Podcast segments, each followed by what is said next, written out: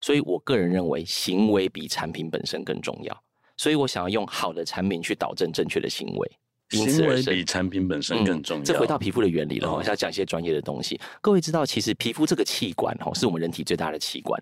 那它的设计其实不是拿来做吸收物质的，那它来设计干嘛的呢？排出物质。对，是的，它是其实是保护你的状态。哦、如果我们没有皮肤，就跟青蛙一样，水分会流失嘛。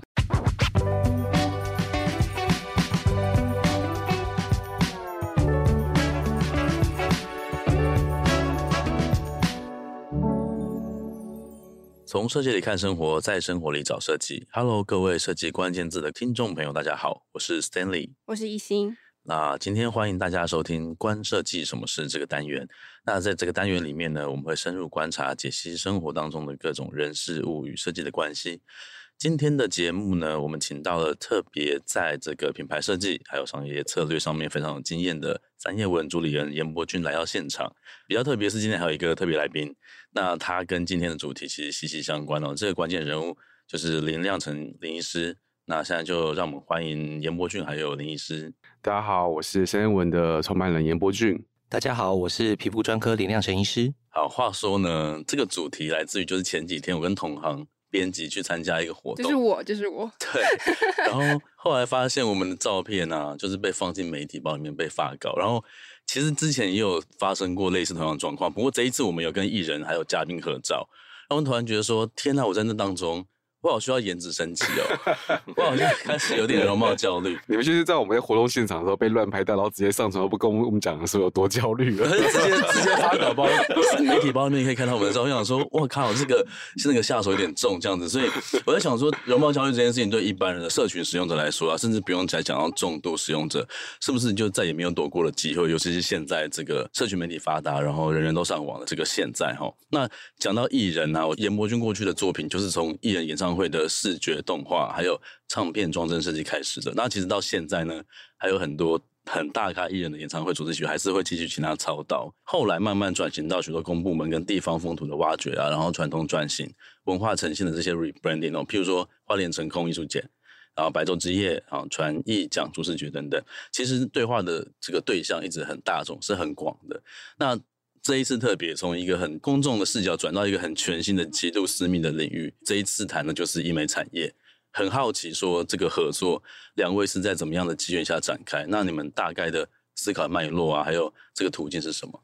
好，就是我先来说明一下哈，因为这一次的主题，我相信对大家讲蛮新奇的，就是我走入医美这个行业。没错，那其实不瞒大家说，就是过去一直都有医美相关的或是保养品相关的找我们做合作，但我一直在我们其实都蛮观望的，原因是因为。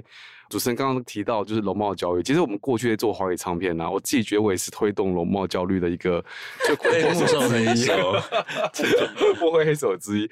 那因为其实我们在做这种拍摄，我们在做这种形象包装，我们很知道，其实透过镜头语言、透过光线、透过这些视觉后期的编辑，其实你可以让一个人的最美的、最有自信的，或是最有特色的那一个面相被呈现出来。那当然是经过一个很严密的工作。过程才会产生的嘛，对。但是不知不觉中，你会发现环境里面的大家好像因为这些很美的图片、很厉害的照片、时尚大片，你会发现它跟我真实生活是有一点点距离的。所以不只是你们啦，连我自己，我在社群上的照片，我也会有一种。很焦虑感啊，会担心说，哎，不好看的照片会不会被大家取笑啊？会不会被大家觉得说，呃，拿来放大检视，觉得这个人就是不够格啊，或什么的？我后来也发现，就是如果连我自己都会有这种焦虑的话，那显然这是一个蛮普遍性的一个状态。所以一直以来，就是这几年我都没有想要接触这个行业，是因为我没有很想要成为再去加深这个焦虑的成员之一了。就过去线上过去上的面就让它留在过去吧。我记得以前有一个专栏，然后好像在讲就是新写真时代，就讲大家拍照跟 IG 啊网络的关系。嗯、然后那时候跟严伯俊邀稿，他的那篇专栏的名称标他自己下叫做“我的志愿”，就是对。然后他给我的一张照片是非常完美的一个肖像照。然后我我很理解那个意思是什么，就是大家的这个集体意识会推动的往这个方向，就是你的照片就是你的志愿，很精准的陈述这样子。对对。那回到今天的议题，那你刚刚讲说原本是有一点点犹豫，但后来决定跳进去做的原因是，后来就是我们在一个因缘巧合之下，因为我去拜访提提年的就是公司，然后呃林医生也去那边拜访，然后我们就在那边相遇了。那相遇的时候呢，医生就跟我开始 briefing 他有这个想法。那我一开始当然是微微抗拒，想说嗯。就是我已经有提到说，哎、我就很直白的说，医美是不是一个？就我直觉啦，觉得我听到这个产业，我想到就是医美，想到就是肉毒，想到就是那种脸很紧绷，然后僵化的塑胶脸。那我就刚刚提出我的这个抗生医生就跟我突然间提了一些。完全不一样的想法，让我蛮讶异的。等一下让医生详细的说，就是他也提到说，他也不赞同这些事情。所以在他的诊所内，他其实是皮肤诊所，不是医美诊所哦。所以光是这观点，那时候我就有点疑惑，说，哎，皮肤诊所跟医美诊所有什么差异？嗯、哇，这个就展开来一长篇的论述，就是有的是。皮肤诊所变医转型医美诊所，有的是医美诊所带上皮肤诊所，有的是纯医美诊所没有皮肤专科诊所。那我发现啊，原来有这么多的差异性，我开始对这个产业有一点点好奇了。嗯，因为我发现，其实在它背后是一系列的专业行为，嗯，跟专业知识。嗯、所以我们看到的表象的状态是使用者经过了这个环境之后产生的一些。呃，结果论，结果论。对，那我就想去了解这个产业背后的故事到底是什么。所以，我们其实这一个合作大概一年半前就启动了，嗯，但真的开始落地也是半年以前的事情。前面一年呢，我们俩就是一直在沟通，因为我也迟疑的想了很久，才想说要不要就是一起合作。对，那没想到，这是每一次的那个对焦跟对话哦，都让我发现有很多全新的可能性。那包含不是只有皮肤医疗。还包含了我后续的所有对皮肤的保养这些事情，它其实都是有一个连贯性的、有关联的。它其实回到我们在讲设计流程一样，嗯、就是你要发现你的原因、你的目的，然后你要找到方式，然后你要不断的测试，最后找到结果。所以后来我们就用这个方法，希望呢打造一个这个全新的品牌。这个品牌呢定位也很特别哦，就是它不是要跟你说它是医美品牌，也不是要告诉你它是保养品牌，嗯、什么都不是。它是一个综合性行为的一个品牌，一个全新的概念。他希望在这个品牌里面找到的核心是皮肤的健康，皮肤的价值。对，其实是健康哦，因为健康才有价值。Okay. 对，这个得要让医生详细的说明一下什么叫健康。对，因为这个回到根本了。我们认为啦，就是健康的皮肤自然就会看起来有自信，这是一个重点，因为。我们常常会没自信，不是因为我们多了一颗痘痘，或是我们脸歪嘴斜，而是我们不喜欢看到不符合心理期待的自己。嗯，觉得今天状况不如自己预期的好。对，对，整体的一个气色好，所以我们会去寻求专业咨询，是因为我们希望我们改变不如心理预期的那个状态的自己。OK，所以我有问医生，医生说他很习惯了，就是。在他的客户端里面中，是非常多人是非常焦虑的去找他的。就像我们有时候客户来找我们，是因为非常焦虑自己的产品卖不好来找我们是一样的道理。那他会非常理解，就是这个焦虑的源头是什么，以及要如何去面对。所以我后来还去 D 卡找一下，就是林医生的评论哦，他是会把客人骂走的那种人。为什么林医生，你对于客人的要求或是你的筛选是怎么样？延伸刚刚的议题，就是说很多人是因为急救章会有一个目的要达成，或是有一个身体的状态、皮肤的状态不合自己预期而来的。但常常它背后有它背后的意义跟理由，所以我常跟客户讲说，我们服务不是服务你的皮肤健康或你的美，其实我们是服务你背后的意义。比如说，我三个月后要参加婚礼。我可能三十年不见的同学会，或者是我媒体的需求，但是因为现在广告的消息大部分都是急救章式的修补式的医美，那他会给你一个幻想跟臆想，说你来可能皮肤就会变成什么样，你来可能亮度会变成怎么样。那这种的行为之下，他会有一点点对医生其实是有幻想的，他会觉得说只要走进诊间，一走出去他就变成不一样的人，他会变得更有自信，他会变得更漂亮。其实有些人这种是自信外部化的结果，所以一般我们在做咨询的时候，通常他们都是有个目的性而来的。比如说网络上广告要要打什么什么镭射，那他就来问说什么时候镭射多少钱？听说它可以变怎么样？那我都会说，哎，那你今天来这边是为什么要打这个镭射？通常问出这个问题，有时候我们就说你是不是没有睡好？你回去睡好个三天，是皮肤就好了？那自然就会把他骂走了。所以有时候事情就是这么简单，很好玩。他可能有可能不需要这个产品或者服务，其实没错。但是很可惜的是，就是身为皮肤科医师，我们看到的是治疗皮肤疾病跟陪伴皮肤健康的成长。但是在于医美产业或是商业产业，它是一种消费行为。所以当一个人走进一个消费的场域的时候，你不能不给他有消费的选项。所以有时候就形成了这样子的冲突感。病人其实是在想要去花钱买一个事情，但是我们却用教育的方式说一个故事，告诉他其实你不需要这样做，这就产生了冲突感。所以今天这个 Bright Be Right 就是把这个东西全部打掉。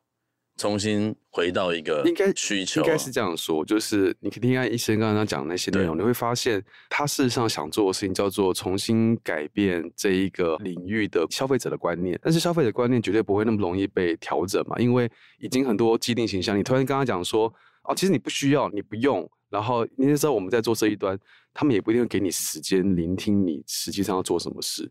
那以品牌的角度来说，我们要做的事情其实蛮单纯，就是我们第一层我们要先让大家注意到这件事情，然后先产生兴趣，然后愿意加入、愿意参与，之后才会有时间慢慢去理解跟聆听嘛。这就是品牌在建构的几个步骤。所以在第一个阶段来说呢，我们不希望先把这么多的改变知识、改变观点的事情都丢给消费者。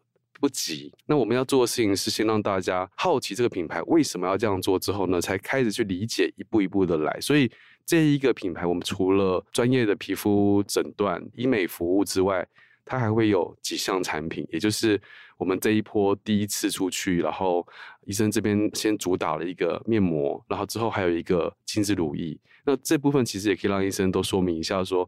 为什么他想要做产品？那我这边提一下是，就很多人就会看到品牌就想说，哦，所以你们要做保养品品牌。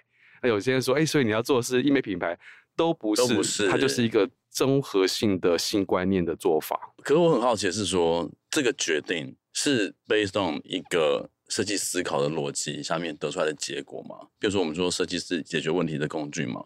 那就因为它是一个全新的品牌，所以你在这上面用了哪一些设计思考？然后你觉得全新的品牌的优势利多是哪些？还有风险也是相对的这个东西。我觉得有两条线啊。第一个就是，老实说，我觉得林医生也是一个非常有品牌。他是好客户，也就是他本身已经非常清楚什么叫品牌的建构了，所以我们的教育成本基本上是极低，甚至是加成，因为他已经在这个线上了。那他的优势是他已经有一个李亮成皮肤专科，这个在新竹在台湾其实很有名气了。然后也就是说，在知名度这一块，他其实已经打好底了，包括他的初期的前面十几年来累积的客人。所以他敢做新品牌，这是特别的，嗯、因为我们都知道新品牌它的几个难处，当然就是品牌知名度嘛，品牌即颗粒嘛，对，还有品牌源源不断的要有挹注到足够的资金，让它持续成长。因为一个品牌我们都知道不会是一年的事，你没有撑个四五年到十年，你都。很难说它会有有没有就是长存的机会，嗯，所以我们是这样看它。我觉得它既是一个 brand new，它但是它也是一个 rebranding，同时这两个件事发生在这里的。所谓的 rebrand 部分是我们是直接把林阳成医生他既有的这个元素素材内容，我们透过一个新的品牌去把它再次转移、再次转化。那第二个就是它是全新，是因为它把过去的经验重新找到一个新的诊疗服务的方案。那这个方案老实说是他自己想做的，那我们的角色就变成是我们陪他一起梳理，因为这就是好客户的一个状态，是他会不断的告诉你他要想做的事情有哪些哪些哪些，然后哪些他可以做，哪些他不能做，然后为什么有原因。那我们在做的事情就是简化、简化再简化，因为太多想要分享的专业知识。对，那接下来我就想问两位，在什么时候跟阶段意识到说，哎，其实医美专业范畴里面的东西啊，还有他你的品牌优势、产品优势。是能够借助设计力，然后更精准的带到消费者面前的这件事情，你们怎么去经过怎样的思考，然后得到这个结果？就我的方面来看，哈，就是有分两个部分。我们是专业服务的提供者，所以我们刚刚有在私下有聊过，就是我们的卫教。看病的过程是这样子，我们看病是解决皮肤问题的方案。对，那其中呢还要包含一个卫教，告诉你在家怎么正确的行为。嗯，这两件事情会造就了我们一个很好的看诊行为。但是因为现在是我们的一般人对于看病的意识上，就是呃，像我每天来客数，我们有六位医师，那每天的那个来诊人数大概是三百到四百人。那他们在意识上，他就会对他就是变成是有点像是快餐式的看病。对，对，那我有问题了，我来找皮肤科，那我就把开药解决掉。但是当你想要跟他多讲几句，说，哎，你回去的保养品怎么擦的？你怎么样做问题的？他其实不太想要理会你。那他 因为时间有限啊，对对对，是有限啊。他想的方法就是说，哎，那我去上网看，那我去其他地方看，那我去跟买保养品的人问。那其实这些重要的问题，他居然第一个都不是问医生，但偏偏我们是最了解的人。嗯，那我跟博俊有讲一句话，就是说，我觉得我们都是很会说故事的一个人哈。那其实对我来说，每一次看病就像跟客户讲一个故事。那我们要跟你讲一个好故事，告诉你怎么样去好保养。但是它只局限在我的场域、我的空间、我的现场。那我必须，如果假设我要去公众做行销，那其实我们的太专业太深了。比如说，我们讲镭射，我们讲注射，我们讲肉毒。其实一般民众，除非你有自己有需求，主动来找我们，要不然他不会在这个呃，比如说我们讲 Internet，或者是说在大众市场上，他会看不到我们的存在。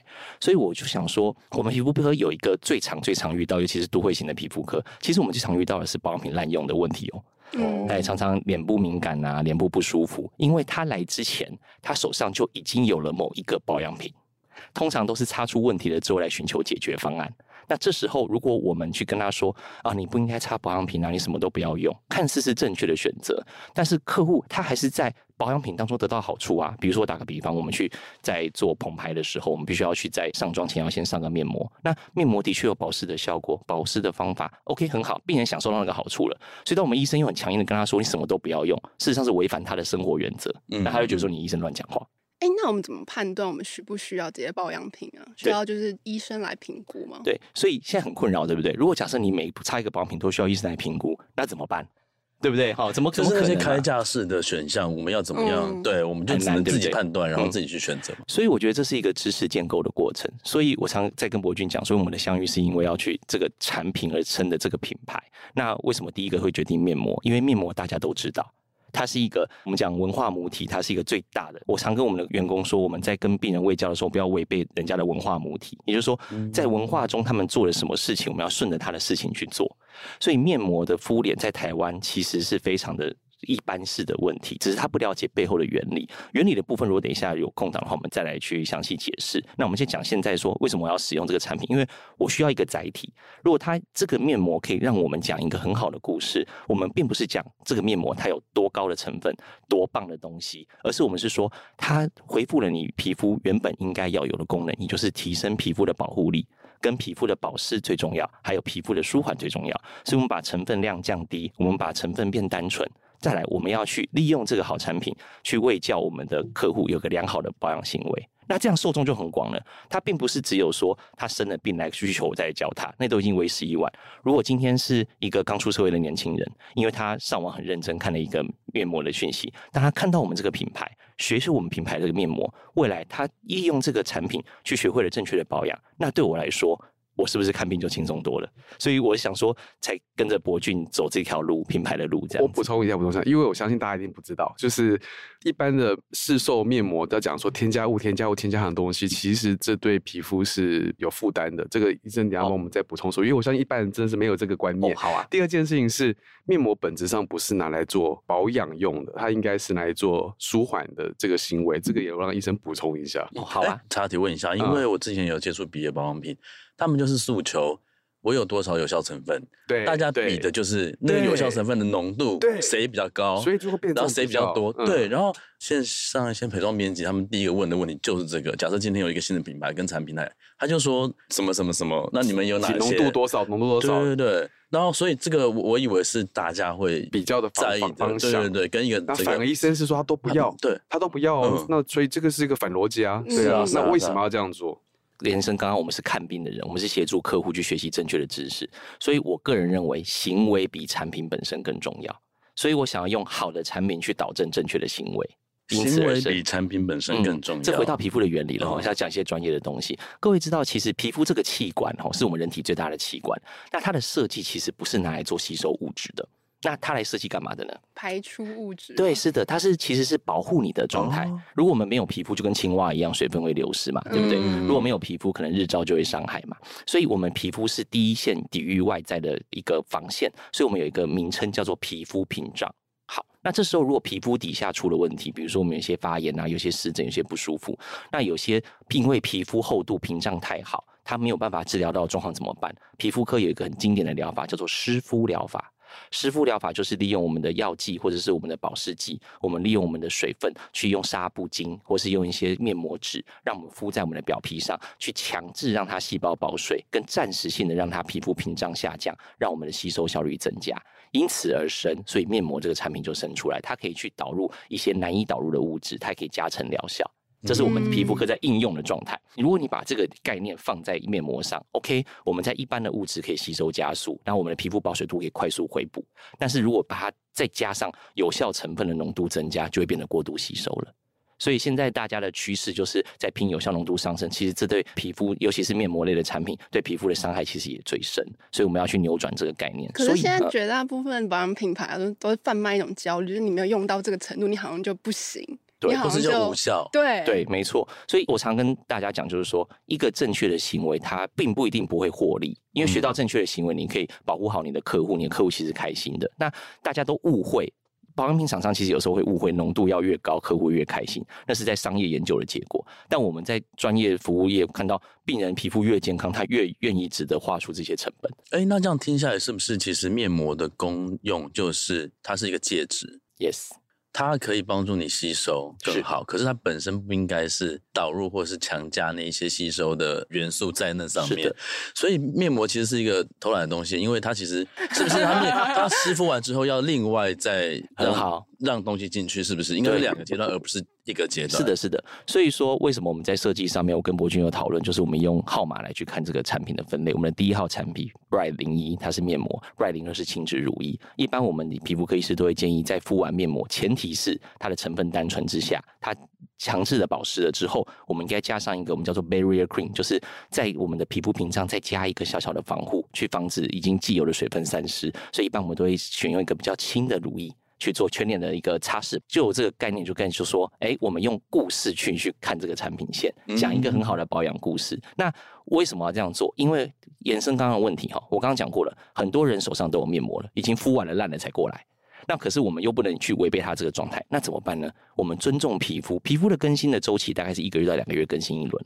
那如果说我们设计一个面膜，它是单纯的保湿，那我们有抗敏的成分。那我们让它舒缓的成分在里面，那我们可能一周敷一次，敷个三到四次，让皮肤的屏障恢复其正常功能。那这样子的面膜是不是就回到它的功能本色？这故事因此而生。嗯、所以我们常跟客户讲，皮肤透亮才是正确的选择，因为你皮肤健康了，那你把皮肤抓回来，短短一个月时间，皮肤可以透亮，不是一个很 sexy 的故事吗？我是这样想的。你看他刚才说一周只能敷一次哦，他说天天敷会出问题哦。一周一次其实比大家想象中少很多，对不对？是的，是的，是的，是的，是的，对啊，所以。呃，大部分过度敷面膜的人，他反而过度吸收之后，他的皮肤没有休息的机会。就好像现在的健身产业也是一样，我们有各种的不同的练法。其实身体受到负担之后，它必须要一点修护的时间。你要让自己身体呼吸喘息。所以我们大概在皮肤科界，大部分都是建议客户大概就是一周敷一次，甚至有些医生会有论点说想到再敷就好了。但我比较不喜欢这个逻辑哦，因为想到再敷就是天天都会想到它嘛，就又再次烂掉。Yes, 所以我们就会跟客户说啊，你要敷面有关系，那你成分选单纯的，因为。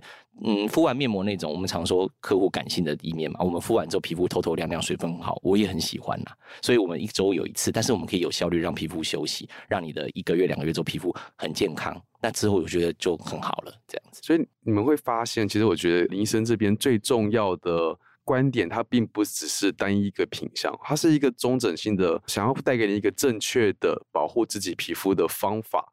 所以这件事情，它必须透过长时间，它绝对不是单一次接触或是单一次教育就可以解决。所以我有问过他哦，他说医美有个周期，比方说去到一家医院，然后做过一两次之后，会越来越期待那个效果更明显，然后常常会失效，失效就再换一家，再换一家。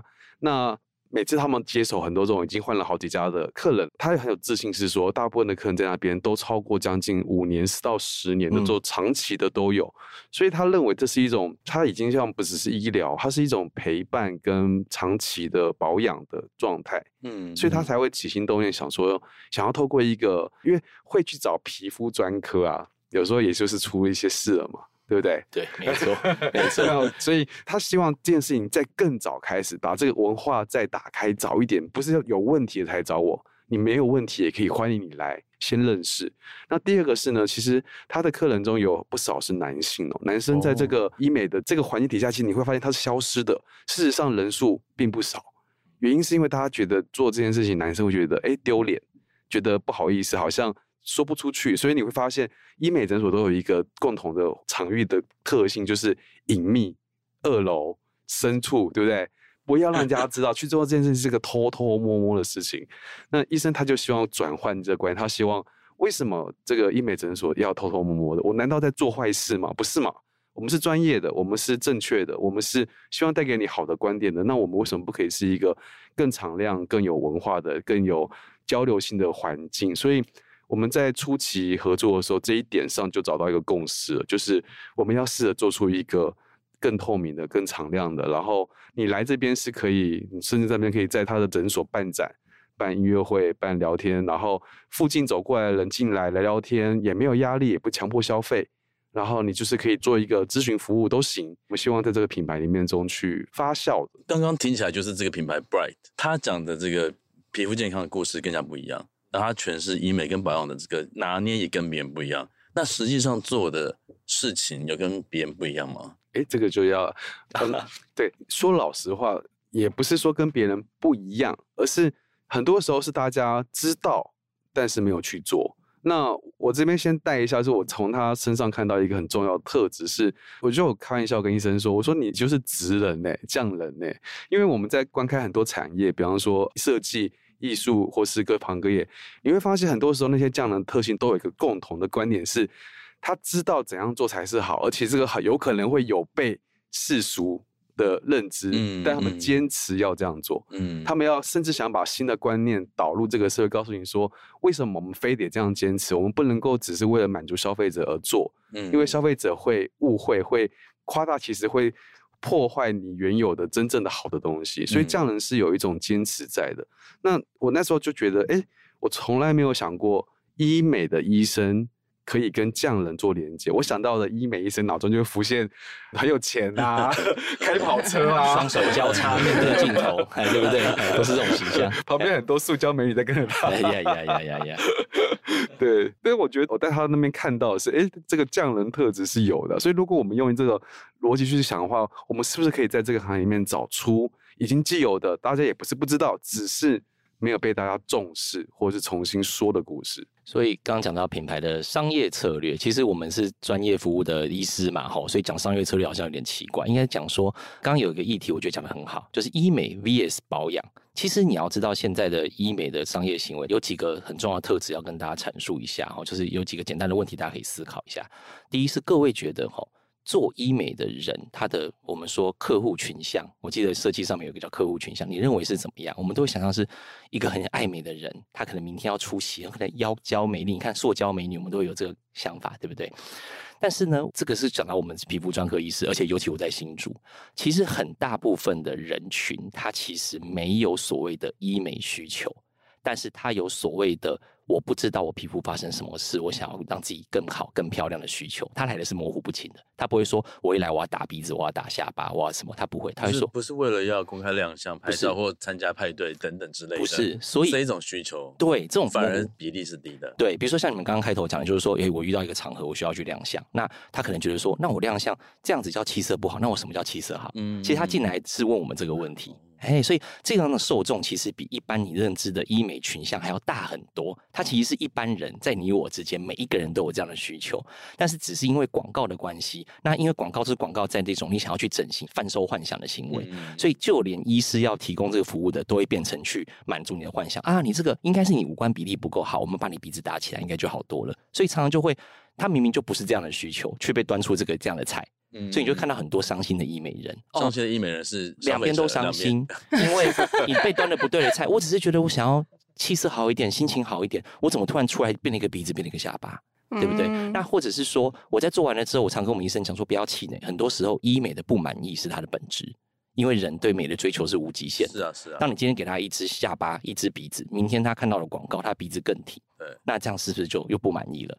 所以后来发觉，我们在治疗疾病的过程，我有隐性的看到这些人比如说我刚刚讲男性客户，或者说一般的客户，或是年轻客户，他们其实来的时候，我明明就看到很多问题啊，你有敏感肌啊，你有痘痘啊，然后你有保养不当的问题。当我们把这件事处理好之后，一两个月，他说：“哇，我变好美哦，整个变帅，帅帅多了。”他说：“那我要做什么？”我说：“那你也不用做啦。”所以你看到，我们就是开始，可是那个钱差很多哎。对，是啊，但是重点在于说，这个过程的时间成本也是 money 嘛，对不对？对啊，就是说，我们陪伴他的过程中是值得这样，需要时间。对，所以你就会发觉说，哦，原来本来医美跟保养。它是分开来的，比如说我先当了皮肤科，我在楼上做件医美，完毕之后病人问我什么保养品，所以我生出一个 OEM 保养品。你看到，如果假设你们有些业主去看的话，都是这样的一个群像，它很像怪物一样生长，它只是为了想产品卖给你。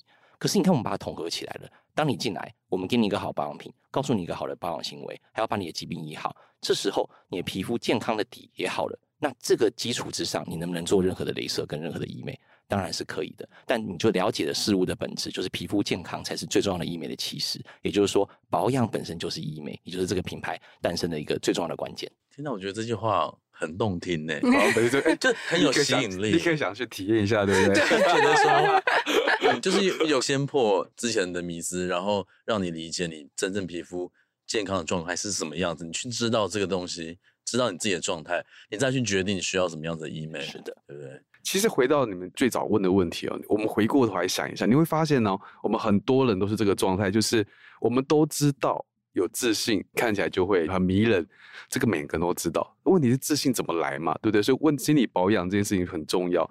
第二就是我们都知道说不要过度在意自己外表，那有时候不是一个太严重的医术可能只是你心里面太放大。可是我们能够真正不在意吗？不可能。对。所以，当我们在面对医美医疗这个环境的时候，我觉得我们心里面就是又爱又恨吧。就你又想要好好的做到好，但你又觉得自己不想要成为这个依赖这边，因为你对啊，你觉得它是一个 something，你会觉得有害的事情。所以，这个 Bride 这个品牌里面中，我觉得这是一个扭转的开始。因为我们我相信，像比方说过去健身房像这样的产业，你会觉得说，你进去就会被削一笔钱，然后什么事都没有做，只贩卖你一个 缴费焦虑。哎，可是开始慢慢出现新的。专业的服务方式是，我告诉你，我是你的陪伴的教练，我用更专业的教练的方式替代过去的卖课方法，这才是一个产业进步的开始。嗯，所以我认为医美这个产业它是有很大很大的进步空间，因为我们实际上人就是有这个需求。那如何在医美这个产业中做出一个转型的方式？那我自己觉得这个品牌中是有机会见证的。从这个想法展开了怎么样子的品牌策略？for 这个品牌？哦，我觉得最重要的有几个线，等下可以听医生详细的说明。第一个是服务的流程的改变，那第二个当然我讲的就是我们品牌几个面向，就是场域的改变，形象这个最外层啊，但内层就包含这个品牌所强调的形象的价值。那场域我刚好提到是说，呃，医生这边的未来的这个空间，它是一个蛮敞亮、透明的。然后，那会不会因此就 怕怕的？假如说都会被大家看到这样子，视 线太高哦。所以现在这个 Bride 的这个空间还没有完全完成，完成了，完成了，对，已经开始在进行营运了。对，这个补充资料会再给大家。好啊，那好啊，我们本来是在新竹的一个皮肤专科诊所嘛，那从二零一四年开始到现在是九年了。那我们在附近呢，就是扩张了一个类似品牌旗舰诊所的概念。但是真听到旗舰，都觉得好像是哦，你要消费一百万、两百万以上才可以进来，但事实上，我的设定上，它还是个鉴宝院所。因为我觉得，如果你可以提供一个良好的看诊行为，它是可以让我去省我的成本跟预算的。所以我们会鼓励客户在事先的时候，在线上做问卷，或在事先的话，我们会有些问题，他可以去解决。比如说你想看什么病，你的皮肤是什么状况，那你认知上你有什么重要活动，这些基本资料给我们之后，你就可以享受这样子顺畅的看诊流程。那这个场域里面呢，就是公平、公开、公正的感觉。所以我们的一个策略其实很早就在用了。我们这边其实还蛮标准，其实政府也希望我们这样做。我们咨询的当天，我们并没有预收款，我们也没有要人家当天做实做。基本上，我们不会在客户在当天咨询完毕之后立刻实做镭射，因为这是应该一个很好的咨询过程。那我在每一个第一次见面的咨询，我都会尽量子啊让自己去让他咨询到二十分钟以上。那这件事情在一般医美诊所也很难见得到，因为他都是要求快、求量、求大。第三，我们在设计的疗程当中，我们都是以一个月至四个月，甚至六个月为单位去规划。我们绝对不会规划你单次体验的疗程，因为为什么？因为皮肤的修护跟皮肤的养护，它就是需要一段蛮长的时间。所以，我们就是像博勋后来跟他聊这个过程，我觉得他设定的故事也蛮好的。我们皮肤科医师是掌控镭射光啊，掌控光疗啊，这些仪器的高手，所以光影是我们的掌控中。但是重点还有一个时间的参数，所以我觉得那时候跟他了解说，哎，对，原来。我过去给客户一个良好的印象，就是因为我们没有把急救章放在我们的 portfolio 里面，我们是把时间陪伴这件事情，比如说青春痘的治疗周期一定是一到三个月以上，那酒糟肌的养护它一定是大概半年以上。我们一开始的就跟客户阐述好这个概念，它自然就不会有急救章跟在外流浪的困扰。所以我觉得这是新的场合，让我觉得说我们去。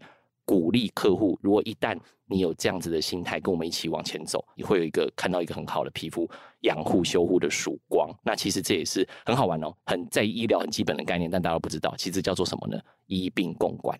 其实我们并不是医你的病，我们是跟你一起管理你的病症，管理你的皮肤。我觉得这是未来很棒的概念。好，那最后我想提一个问题，就是对于研博君来说，你觉得怎么样用一个好设计，帮这么庞大的这个知识库跟这个知识脉络整理出一套很好的方法，让消费者更容易理解？其实我要做的事情，并不是直接的让消费者更快的理解，而是建立一个理解路径。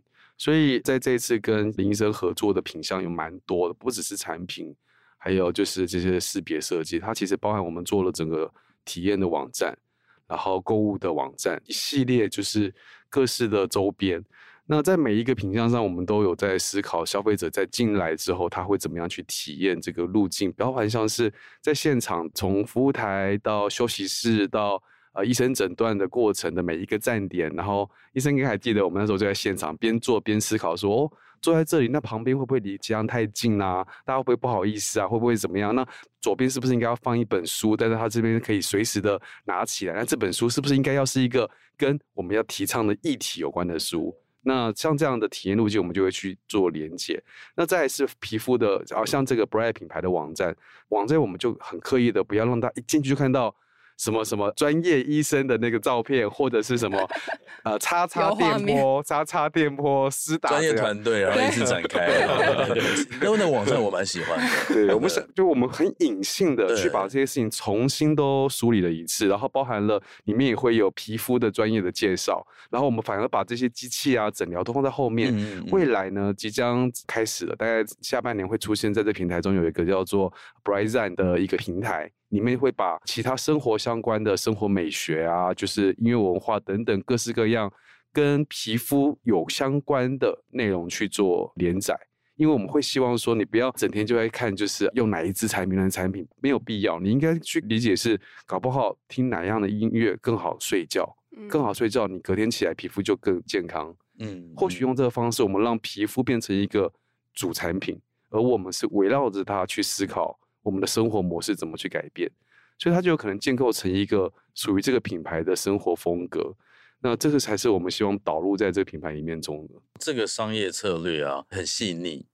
但他会不会在整个市场上面的声音没有那么，你知道，就出手反而是，哎，我们反而想这样子，哎，想这样的，就是是很特别的，就可以直接拉开定位的差异性。是是是，我们反而想让它更低调，因为我有意识到一件事哦，就是像医生这边的消费端是，他都讲了嘛，五年十年的消费者，嗯，那像这样消费族群，其实它的粘着度既然这么高。那你先教育好，就产生一个新的观念在他们身上，他们自动会帮你去做传播嘛。那另外一层面是因为有产品了，有产品自然会有线上的消费者，这也是医生的好观念。他不急着一次就要一单卖到多少个，嗯，他反而是希望这些消费者先认同他的产品了，然后才去做回购。这件事情它的线铺的够长，我们能够做的事情就可以比较细腻、比较慢。那也因为这个够长呢，所以我们可以让。我们刚刚提到说什么各种教育方法啊，之后下半年会有教育组合包，真的吗？有有团购的，有那个 开团吗？然后我们所以设计商品重要，对不对？对对对 对，所以这就是一个一个慢慢来，我觉得慢慢的累积，慢慢的堆砌，因为这个我相信大家都会知道说，一个好的品牌你要讲故事，绝对不会是一次性的，一次性就有诈骗嫌疑了。那我觉得讲的久，讲的慢，然后慢慢的让消费者真的认知到说，哦，原来。就是要花时间，好，所以我们就是这个品牌，是我把时间卖给你，你把时间交给我，我来跟你一起去产生一个很好的合作关系。这是我们希望去倡导的。这边补充说明一下，感谢博君哦，就是说能够理解我们这种比较低调的、比较封闭式的想法人很少。那我常讲，做一个简单的我的意识哦，我觉得一个好的医疗行为、专业服务行为跟保养行为，它必须要有一个好故事，但是好故事它必须要有传染力。所以这就是我们觉得我们在场域内可以带给客户好故事，但我们的传染力是不足的，就如同你刚刚所讲，那它要很慢很慢的帮口碑传播出去。但是现今的社会，它却是最关注在传染力，却不在意好故事。所以我们这一次的起心动念，我很高兴博君跟我花了将近在。设计时间以外，梳理我们之间这跟这件事情的好故事，去承载这个概念。那接下来的传染力，其实就我个人的过去经验，像我们在新竹区，我过去比较大家熟知我的就是好故事，我觉得要 dig in，要挖进去。所以我们在创作我们的皮肤科的一些卫教的时候，我们都是用部落格一篇一篇的去发散，我们不下广告，我们不做传播。但是当你有需求的人，当你挖到这个故事的时候，它也很 amazing。所以我觉得这个好故事的传染力，借由像 Bright Zen 的这个散发，一次一次来，我觉得其实现今的受众是值得我们尊重他自己 digging 的能力的。哎，我觉得这是一个这个品牌创立中为什么我们说低调而不低调的这个想法，也是博君跟我共同的理念。这样子，林医师真的很会说话。今天有导入很多新的概念，那希望不管是用什么方法，我觉得最重要是找回你自己。对于你自信的层级哦，不管是用医美或是内在的这个知识累积啊，还有基础的保养都好，那希望大家都可以找到那个最有自信的自己，跟最完美版本的自己。好，那今天非常谢谢严博君还有林医师来我们现场，希望下次有机会可以到新竹全新的这个品牌的空间，是来聊聊。好，谢谢，拜拜，谢谢拜拜。拜拜。